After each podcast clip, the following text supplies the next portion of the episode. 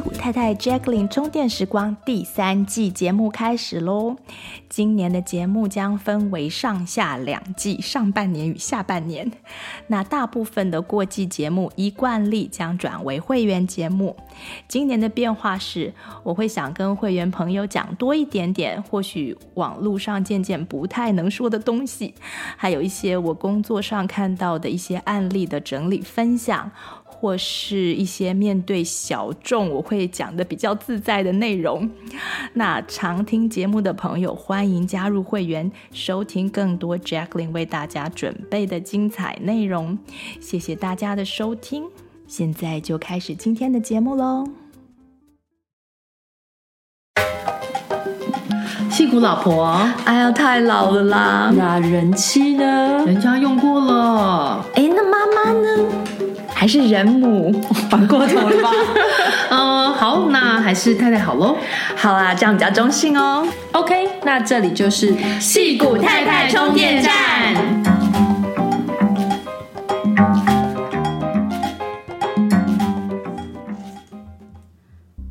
Hello，大家好，我是 Jacqueline，我是 Pauline。今天我们要访问一个我觉得很特别的台湾女神，还有她很特别的经历，嗯，好玩。不过由于她坚持她自己是普通人，所以我想可以介绍成我们要访问一个普通人经历的特别故事。嗯，这一集呢是关于人的故事的节目。我们会带大家来听听普通人是怎么样变成灵媒的，嗯，那个过程，嗯，那这个过程有些时候不是外人有机会听到的。然后节目的后半，我们还会跟他分享一些呃比较神奇的案子，嗯，所以这一集很精彩哦，大家不要错过，对，对，很好玩哦，嗯，好，所以我们就要来欢迎。普通人，Hello，普通人你好，谢谢。普通人你好，Hello，Hello，谢谢你来跟我们分享，好好玩。Hello，我是普通人。好，那你的灵媒能力主要是在与王者或是灵魂沟通吗？对，其实呃，我没有限定自己要做什么，就是呃，事情出现了，那我就去做这样子。那呃，能量还有前世还有今生的课题、灵魂的沟通，都算是我的工具吧。嗯嗯嗯嗯，了解了解。所以只是比较有需要这个能力的事件，然后他们都多半想要和那个已经过世的或是已经昏迷的家人交流，只是刚好你遇到的就是。会是这样的状况，但是你没有限定说只是这一块就对了。是，嗯，而且你后来也发现自己可以跟动物交流，对不对？对，对我也是因为呃，自从领养了狗狗之后才发现的。那有一天我就在后院拔草嘛，那我心里就闷闷说，哎，为什么同样都是草？有的草就要花钱买，嗯，那有些草长得好好的就要被我拔掉，对，对，对，而且它们都长得超好，对，然后 越杂的越好，对。对，然后我就听到一个回答，就哎有个声音飘过来，这样子，呃，这就是人类的思维，动物是没有分别心的。大自然的一切都是平等的。然后我转身默默看着有一只狗趴在我的身后，然后我才发现，哎，是你在跟我说话吗？这样子，对，怎么这么有智慧的狗？狗 传讯息给你，对，然后他接着又回答我说，所有的生命体都是能量。这些相同的能量展成不同的样貌，为什么我们不能沟通呢？嗯嗯，所以我想，嗯，也是这样，所以我们家的狗狗也就变成我的老师啦。嗯，对，它常常会丢金句给你。对对对，没错。对啊，我记得那个杂草，就是后来发现，杂草其实都。很多很可爱，对，而且甚至我们觉得是杂草的东西，例如说蒲公英，它其实是一个很好的中药。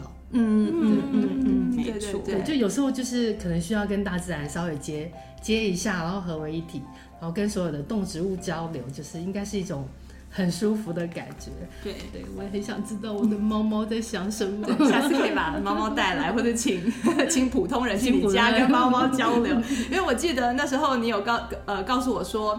呃，我们家的狗狗跟你讲，它喜欢，对，它喜欢别人摸它的胳肢窝，我就觉得好有趣哦。因为真的是我每次摸它的时候，摸摸摸摸到胳肢窝的时候，它就会整个人翻过来，翻过来，真的好喜欢。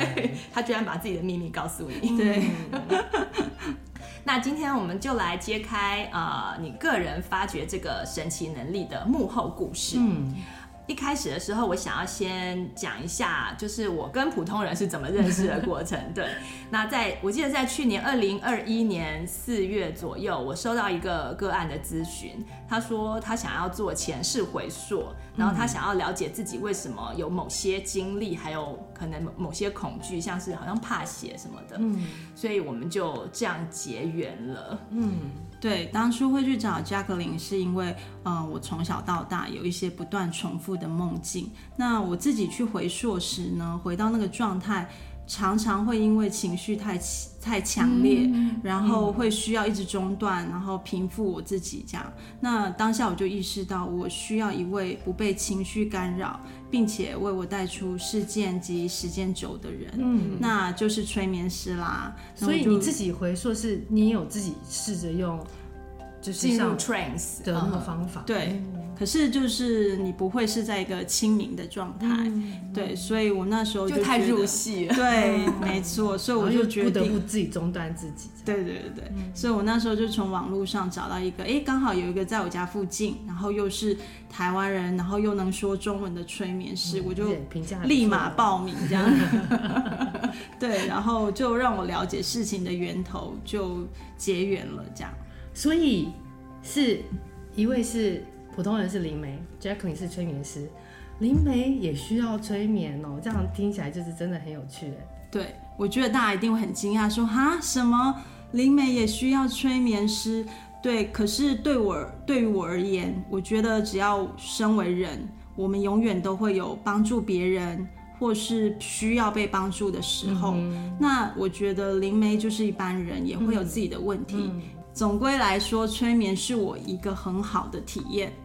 如果说通灵是我作为你们的眼睛去看，那催眠就是有双手牵着你，带你去找答案。嗯，好好玩哦。对对对，像咨商师其实也都有都要找咨商师、嗯、去保持他的心理健康。嗯，然后那我做催眠的这个生命教练，我自己也要去找教练。嗯，然后才可以。帮助我就是可以达到下一个目标、嗯、下一个阶段人生目标之类的。嗯嗯、那我记得那时候你来催眠的时候，我们有一次做呃前世回溯，起来之后你非常的不能接受你看到的或经验到的那个情境，然后当场就跟我说：“我后悔来找你了。”对，你还记得吗？没错，因为当下我真的非常难以承受。明明从你家回到我家只需要开车八分钟，但是我那一天却开了一世纪，这样。哇，是因为你看到了一些你觉得我没有办法接受，对，就是跟可能当初预想的完全是不一样的事情。对对对，对，我说听到的时候，我其实我其实不以为意啦，因为其实很多人你刚从回溯醒来的时候会有这种类似的心情，因为有时候我们看到。真相，你会觉得恨不得不知道。嗯、我如果不知道多好，嗯、但是我相信，当事情愿意呈现他自己给你透露，让你知道的时候，嗯、其实也差不多是你准备好要接受跟学习这件事情的时候。嗯，嗯嗯所以我那时候还蛮能接受你的。你那时候跟我说，的反应，我后悔了。对，我不是第一次看到，就是对。可是果然也是过了没几天，然后普通人就很可爱的写简讯跟我说。感觉抱歉，我好像讲了什么冒犯的话。对，真的很同意，因为呃，我觉得所有的安排都是最好的安排。有时候很沉重的事情，嗯、只要你愿意静下心面对，然后试着去理解。我想都是可以挖掘到美好的，所以拥有信念真的很重要。我很喜欢这句话，就是所有的安排都是最好的安排。我最近才刚跟另外一个同学讲这件事情，讲过这句话，对对对，对。因为其实所有心理智商的第一步，也就是要你接纳到底发生什么事，嗯、你就接纳这个 fact，、嗯、接纳你的已经被安排、已经发生的事情。是，对。那你刚刚讲的那个信念非常重要，信念就是 faith 嘛。嗯，那。我对人性的真善美就是有很坚定的信念，我就觉得说 all is well，因为有真有善有美。对，那我们就来进行下一个问题。你也是在台湾出生的，对不对？我们就要问一个比较世俗的问题，通常都会问特别来宾的问题。对对对对，你你在什么样的机缘之下来到美国的？呃，原本我在台湾是从事儿童美术，嗯、那我先来美国读书进修这样子，那进修完我们就留下来工作生活了这样子。嗯，对，就来了。对，那就是跟我们很多人一样，是一个普通的过程就来了。那我们就来讲重点故事哦。对对对，我们来讲，我们来讲重点。是，嗯，那普通人你是什么时候发现，然后是怎么发现自己是一个灵媒？嗯，好。这是一个蛮有趣的故事。对，那这是一个很冗长的故事，所以呃，我会尽量说的简单明白这样子。那我舅舅已经过世了三十五年，在六年前回台湾的时候，我自己回台湾的时候，那我舅舅就托梦给我。然后我的舅舅想要冥婚，那他给我也了很多资讯，这样子，比如说这个女生住哪里呀、啊，姓名啊，怎么过世，几岁等等的这样子。那他透过梦，还有在他的面前，呃，卜卦的方式让我知道这样子。那呃结束之后，外婆就叫我打电话去给一个师傅说，哎，这个师傅他会处理这样子。那电话打过去跟师傅讲完，师傅居然跟我说，哎。不错哦，你跟舅舅有缘分，那不然你就自己处理看看吧，反正你都有资讯了，这样。嗯，那我就只好硬着头皮接继续这样。嗯，那我接下来剩在台湾剩不到十天就要回美国了，所以我就疯狂跑了里长家，然后派出所、户政事务所，还有庙这样。最后发现我其实根本搞不定这件事情，嗯，有些地方就是凑不起来。那后来我朋友就带我去找一个灵媒，在那个地方有一位大姐跟我说，呃，事情不是我心里想的这样，让你你自己闭上眼睛看就懂了这样子。嗯、那我虽然那时候就是有点怕，说他是要叫你，他是叫你看观落音是不是？对，对，他是跟我说你你你观落音一下这样子，但是他只有要求我眼睛闭上。嗯，那我眼睛一闭上，我真的看到了。但是我正要回答我看到什么的瞬间，我整个人就是开始不由自主的剧烈摇晃，然后情绪非常激动，嗯、完全是没有办法控制我自己，嗯、好像喝醉酒一样，嗯、整个人非常起乩的状态。对对，应该就是所谓的起乩吧，这样子。然后我又哭又跳的样子持续了快一个小时，嗯、然后整个人神志不清，身体也快虚脱了，这样。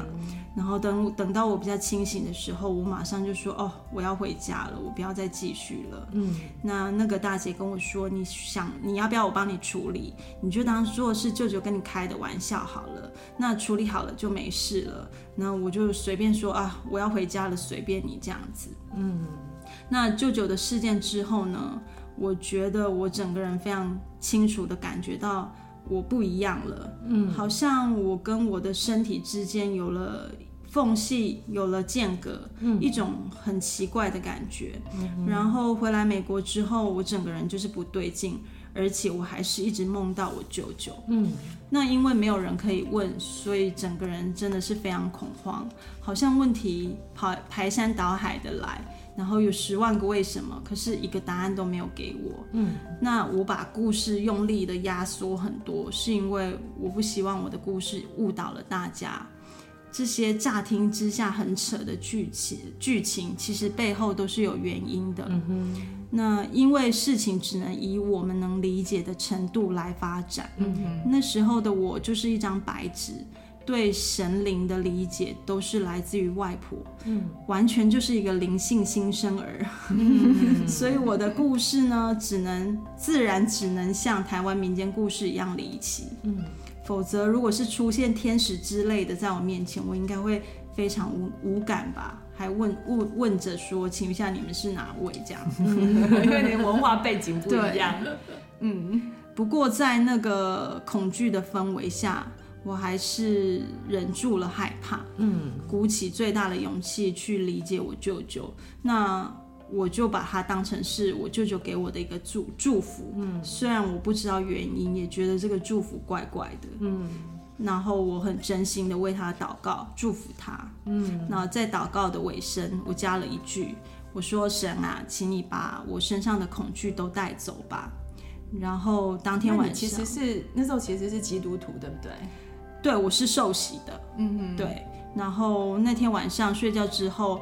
就到了某一刻，我突然清醒，我眼睛是闭着的，那我心里想，哎，奇怪，怎么有一阵很浓郁的花香，嗯、一种很淡雅的清香飘过来，这样子。然后我看着看到我的床边有一颗很大的光球，嗯嗯，在我觉得很奇怪的时候，我的身体好像被一股什么力量吸着，然后那一颗很大的光球好像从我身上用力吸走了什么，嗯，我的身体被感感觉被拱起来。然后很舒服，然后我又睡着这样子，嗯，嗯，然后早上醒来的时候，我跟自己说，既然现在我发生的事情我得不到解答，那好吧，如果这是我生命的安排，我会接受它，嗯，但是我希望不要影响到我的家庭生活之外，担心的，对，嗯嗯。我觉得你也很勇敢，因为普通人还家里还有先生小孩，还有狗这样子，还有还有小狗，小狗，现在一只变两只，对，对，所以我就说不要影响到我的家庭生活之之外，我都让你安排这样子。那因为我完全不知道干嘛，也没有任何概念，嗯，没有人可以问，所以我把自己奉献给他的方式就是静坐。嗯哼，那很多人就会说，哎、欸，静坐很危险呢，会被扰灵啊，被入侵等等。当然我也听过，可是我那时候下的决定就是面对这些看不到的事情，我要用善的态度来面对，嗯、而不是恐惧。嗯，对对对，因为那个可以让你的整个 vibration 都比较高，嗯，整个能量都不一样。对对，整个。对，那所以在静坐状态里呢，就是一种啊、呃、被上课的感觉，好像电脑在更新版本一样。System upgrade。对，那呃每次静坐的时候都会有一股很大的能量笼罩着这样子。我记得你跟我说，那时候你说你静坐一眼睛一闭下来，你就失去意识。对。很多时候就是好像断片这样子，对，一般人是静坐下来就是要想很多事情，很杂念这样子，对不对？对，但他一下静坐就不见了，就被敲昏了，对，对，那就这样慢慢的，我开始看见人身上的颜色，嗯。嗯，能量还有光的作用，前世今生人生的主题到呃与灵魂沟通等等这样子，那一路就跌跌撞撞到现在。那神教我，灵魂也教我，事件也教我。嗯，对。那原本我一直觉得啊，自己没有老师教我，让我觉得啊，好哀怨哦，这样。嗯。为什么好不公平？大家都老师，唯独我没有。因为你直接 download，直接从上面下载。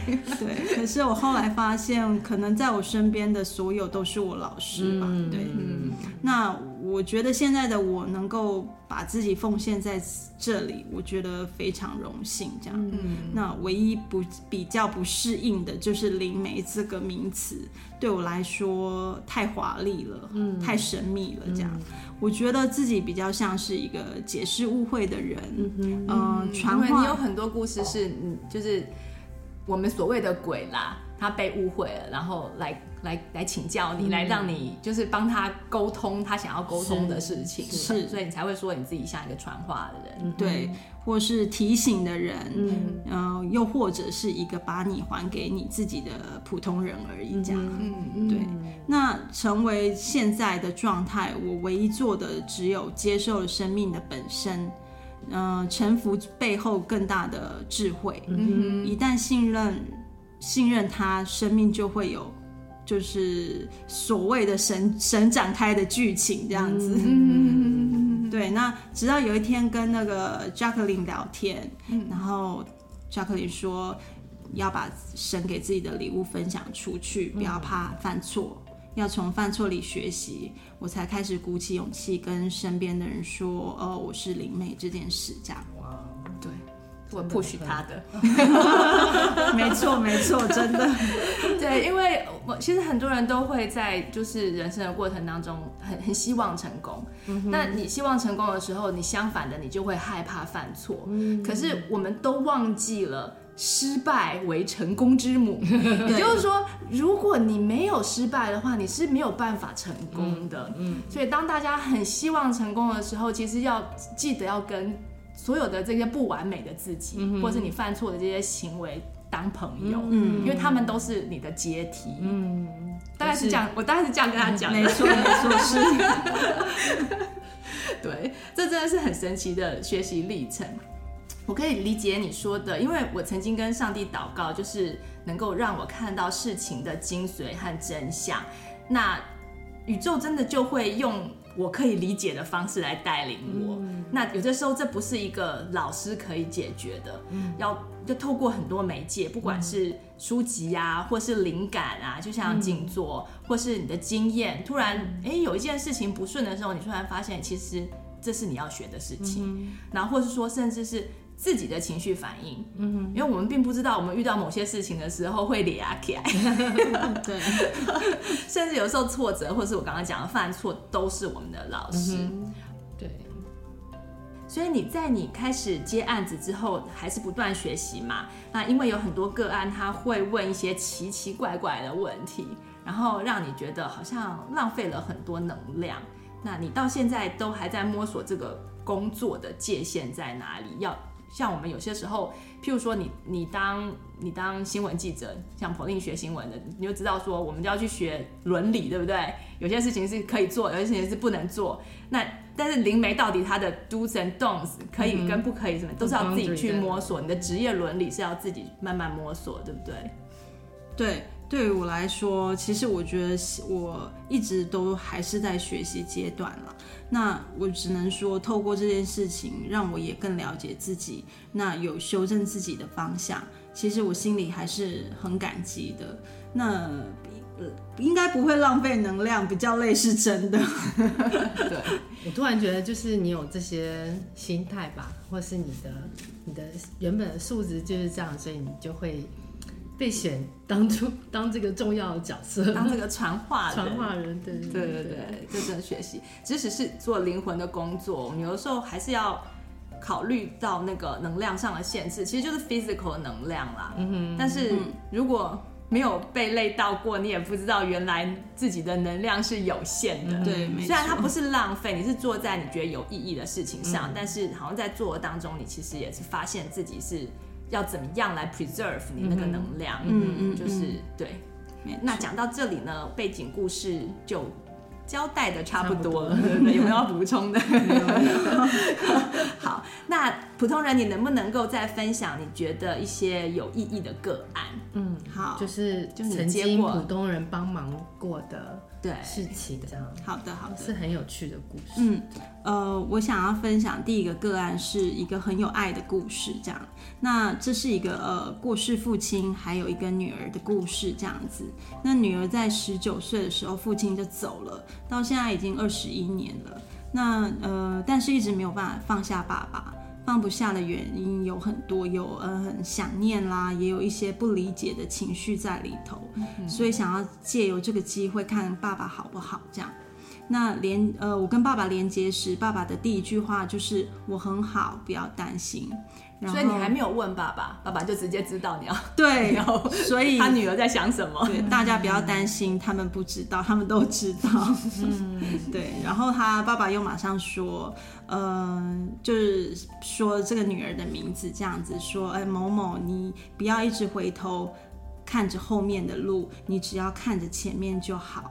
那当然还有很多对话，因为个人的隐私，我这里说重点就好了。嗯、那跟爸爸沟通结束时，爸爸离开了，但是紧接着出现一个很大的画面，一朵很大很大的白色百合花就出现在我的呃内在视窗里。那我我我正在想说，诶，这个百合花是什么意思？我跟女儿说，诶，是你爸爸喜欢白色百合花吗？是你爸爸想要你送给他的吗？这样。然后嘛，呃，女儿很激动的说：“是我，我对所有的花都无感，唯独只有白色的百合花是我最爱的花。”这样，嗯、那那个当下我们都沉默了好好一阵子，呃，那个状态其实真的很难用言语来形容，就是满满的神奇和感动，嗯、真的、嗯，对，好像我们都碰触到了爱一样，这样、嗯、非常深刻。嗯，那我原本以为这个故事已经结束了。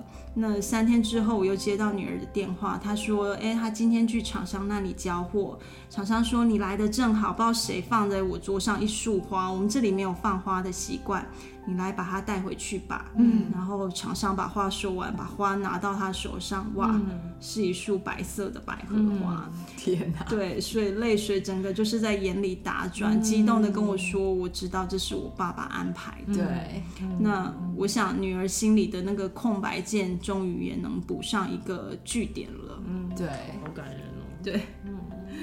对我，我第一次听到这个故事的时候，我就觉得真的是人间有爱。这个真的，这种亲人之间的爱是不会因为你活在世界上或者没有活在世界上就有改变。嗯嗯冥冥当中，我们和我们所爱的人其实是永远不会分离的。嗯、这不知道是好还是不好。我我突然觉得这些人就是，就说像例如刚刚那个 case，就是爸爸其实。应应该就是听起来，就他一直都知道女儿在想什么，对，或许他当中也其实也有也有试着去释放什么样的讯息，只是可能没有没有没有被接受到，或者说无法肯定，对，可能有时候就是像普通人这样子一个角色，就能够更更确定这件事情，对，把他们接更实际的接起来，对，因为有些时候我们的理智的脑。不让我们去看到那些、嗯、那些象征性的东西，反而把那个讯息挡在外面。对对对，爸爸可能已经送过那个花很多次了，嗯、对，是没错，并并没有被接接到，没错。对，我也接过几个处理那个亲人过世悲伤情绪的那个案子。嗯、那有的时候在情绪处理的差不多之后，我就会帮个案找一个，就是你和亲人的交流的信物。嗯嗯嗯，然后就是让过去的人他可以成功的和用另外一个形式活在我们的生命里。嗯、譬如说，嗯，有人就是说啊，我要。呃，譬如说一分钱，嗯哼，我们用一分钱来当信物，也就是说，每次你想我的时候，嗯，你就可能就会让我看到，可能地上捡到一分钱或者什么的。嗯、然后另外一个个案就是说，呃，某一种特别的蝴蝶，嗯、就是他妈妈很喜欢的那个蝴蝶。嗯、然后，因为他说有之前他在花园里面的时候，就是他很想念他妈妈的时候，有时候会突然看到那个蝴蝶，嗯、对，所以他就用那个蝴蝶跟他那个妈妈来。做信物，嗯、那另外一个是，嗯，他是说用那个云朵，嗯、因为他都是他母亲后来最后是失智嘛，嗯，所以他们就是一起，他常常每天就是去去去买东西的时候，就会带把他妈妈带在车上，嗯、然后他们在等红绿灯的时候，他就会跟他妈妈说，呃，这个云现在是什么样子，嗯、然后它现在是什么形状，你觉得它是什么形状？他们就会聊这个东西，嗯对，所以当他悲伤处理完了之后，他就希望说用这个云来。来当他的这个信物，对对对。那那个找到信物的过程也真的很美丽。对。嗯、那我们讲到情绪，普通人你是不是还有一个关于情绪的个案可以故事可以分享？嗯、对，呃，第二个故事是关于情绪的，这样。个案是一位奶奶，在家人的眼中就是一位呃话比较少，然后心事都放在心里的奶奶。那检查出肝癌末期，病程很短，发现到离开呃四十五天这样。那从第一次个案还在世的时候，呃，我观看他身体的眼呃，所以家人来找你的时候是。奶奶还在世，就是对对，就是的时候对，就是检查出末癌呃肝癌末期之后这样子的几天，嗯、然后那时候看身体的能量可以。知道说这个个案的情绪很多，而且都是低频的，低频率。对，就是所谓的害怕啊、担心等等，这些这些恐惧的情绪这样子。那也有可能是长期情绪的累积。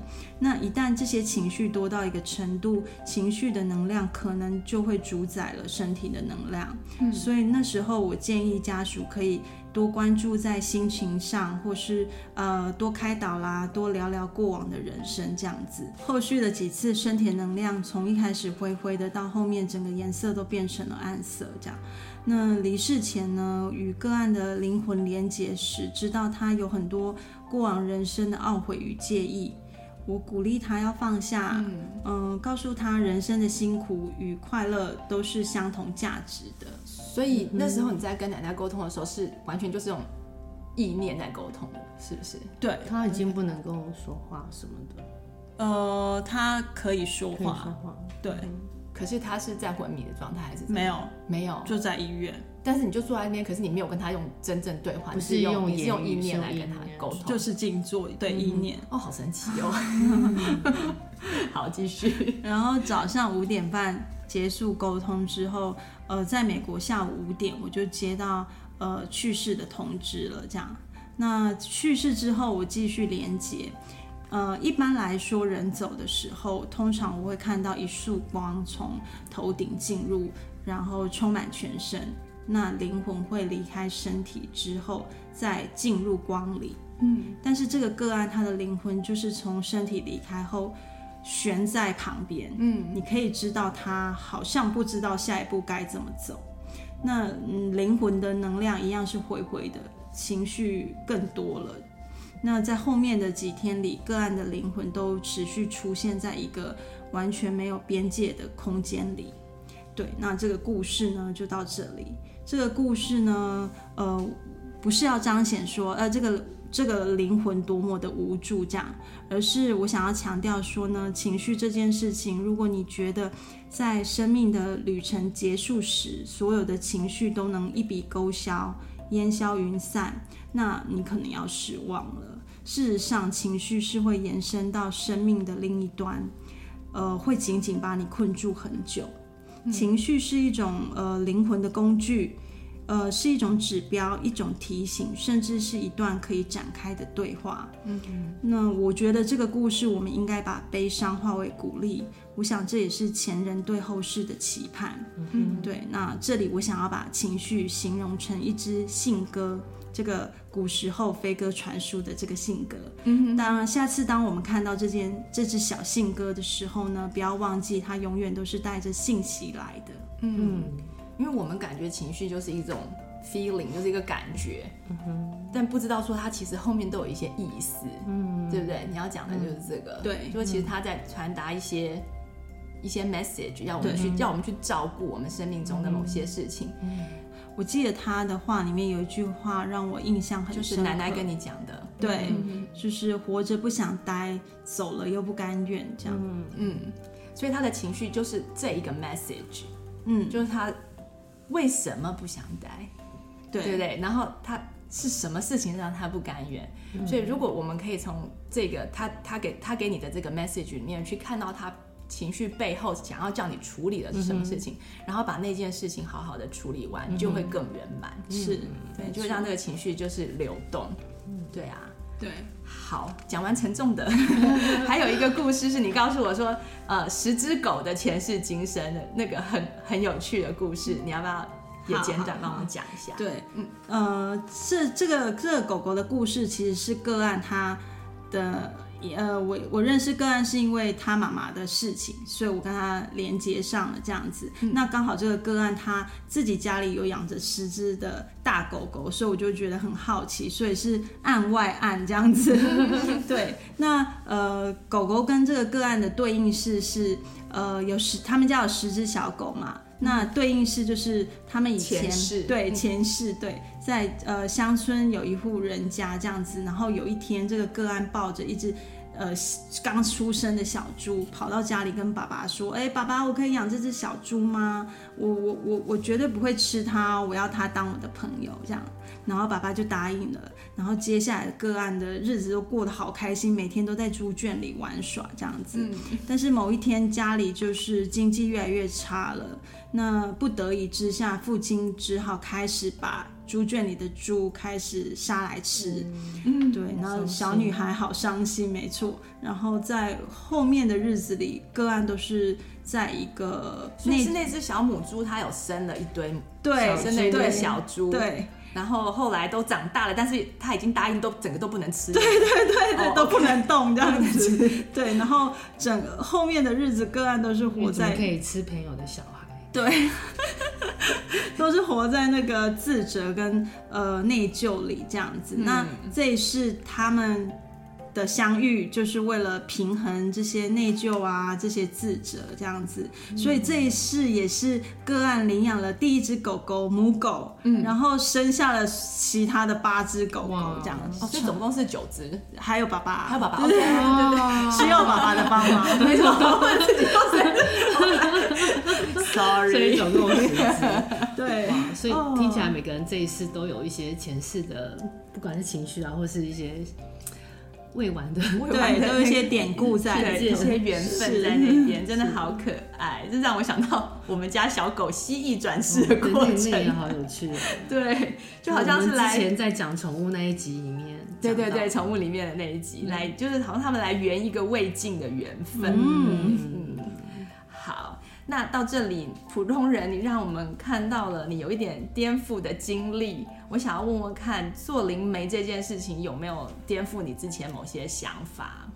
嗯，有哎。可是是所有的想法都被颠覆了，这样没有一个留下来完整的，对对对，都没有留下来。对，但是我觉得这边我觉得可以特别提一下这样子，因为我很多个案在连呃接洽的时候，他们都会说啊，对啦，就是冤亲债主，冤亲债主这样子。嗯、那其实我觉得冤亲债主这四个字哦，真的很多很多人都误会了，嗯，好像觉得有这四个字，我们就必须要扛着这个这个这些东西扛着好辛苦这样，嗯、那我我觉得轮回或是因果的机制，其实是一种提升或是创造性的过程。嗯，那它的目的并不是要拉扯你，更绝对不会是惩罚。嗯，那这在这些机制下呢，其实是完完全全属于爱的。嗯，那个你不开心的人或是伤透你的人呢，我们都是为了约定而来的，我们都是赴约的人，只是你忘了。对、嗯、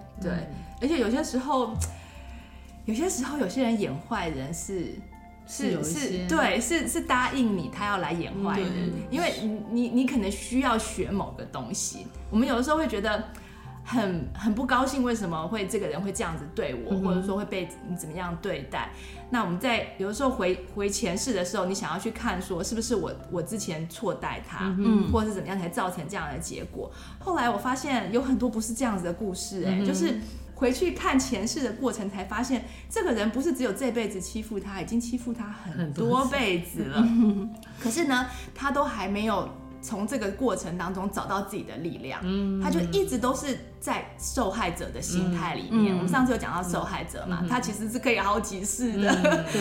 那一直等到刚刚讲那个情绪是不会结束，对。然后一直等到他有一天他学会了，嗯，他不要再当受害者的时候，嗯、那这个约就会结束了，就结束了，是没错。是不是说我们想象的他其实是一个债的关系，而是一个课程的互相成就，对，是一个设计，对，是一个互相成就，对。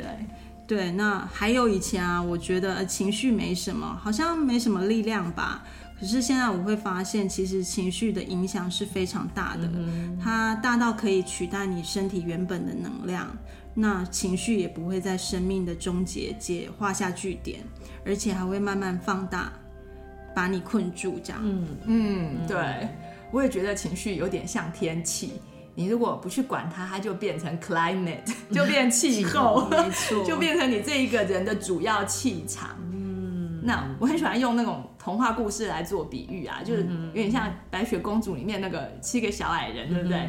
他们每个人都有他们的所谓的脾气，对，那那些脾气其实也都是。一直相同的情绪一直堆积出来的，嗯、譬如说快乐的，他可能就是刚开始有一些什么快乐经验啊，嗯、然后越堆越多，就变成什么事情都很快乐，对。对，然后生气也是一样，最后他就变成 grumpy，他就是什么事情都也没什么小，越来越不顺利，对对对，越来越不顺利，对。嗯、然后，所以依你从灵界的角度观察到的也是这样，最后那个愤怒就变成那个人，是、嗯、就取代了他本来的光，嗯，对。这是一个很好的提醒。对对对，真的，我们我们很多集节目都有谈到情绪，那有很多工具我们有聊过，就是呃，可以大家管理自己的情绪啊，也对情绪的本质有过很深入的讨论。那嗯，会受到情绪困扰的观众，就是现在又。多听到这一层的意义之后，可以回去复习一下，让自己活得更自在。对，对我们现在又知道说，哎，情绪其实是一个 message。嗯，对，嗯嗯，对，对，看怎么样，都是都是看你自己的心态怎么样去看看待这些事情。是，对对对。哎，那普通人如果听众想要跟你联络的话，要怎么找到？需要你的服务？可 是我没有任何社群哎，我觉得一切都随缘吧。嗯、好好好，对，反正。矽谷太太这边就是呃，我们一定可以找到你其他管道，就看缘分喽。那我们会持续追踪你，说不定哪一天你会有网站或社群或办活动什么的，就就可能就有机会跟更多朋友见面。对，那对这个主题有兴趣的听众，呃，我们也做过梦境啊、命理相关的节目，呃，还没听过的朋友可以去听听看哦。那今天真的非常谢谢普通人，谢谢，来 谢谢，真的真的真的分享你的故事。我觉得很多从普通人的。带给我们的故事。跟他的分享。我我觉得这个可以得到很多自己，自己对自己，包括自己的情绪，跟包括你遇到的事情、人事物，就是有一个很不同角度、不一样的 perspective。对对对，谢谢大家，希望大家喜欢这一集的内容。对，别忘记跟你们的好朋友分享我们的节目。是哦，希望大家喜欢。对，然后我们如果有有机会的话，再请普通人来跟我们讲他的对对其他的故事。嗯，好的，好，谢谢，谢谢大家，谢谢大家，拜拜，拜拜。戏骨太太和大家一起听好声音，过好生活。我们下周再充电。大家可以上我们的网站阅读及收听我们的内容哦。That's x i g u t a i t a i dot com。也可以在脸书上搜寻“戏骨太太充电站”，加入我们的粉丝页哦。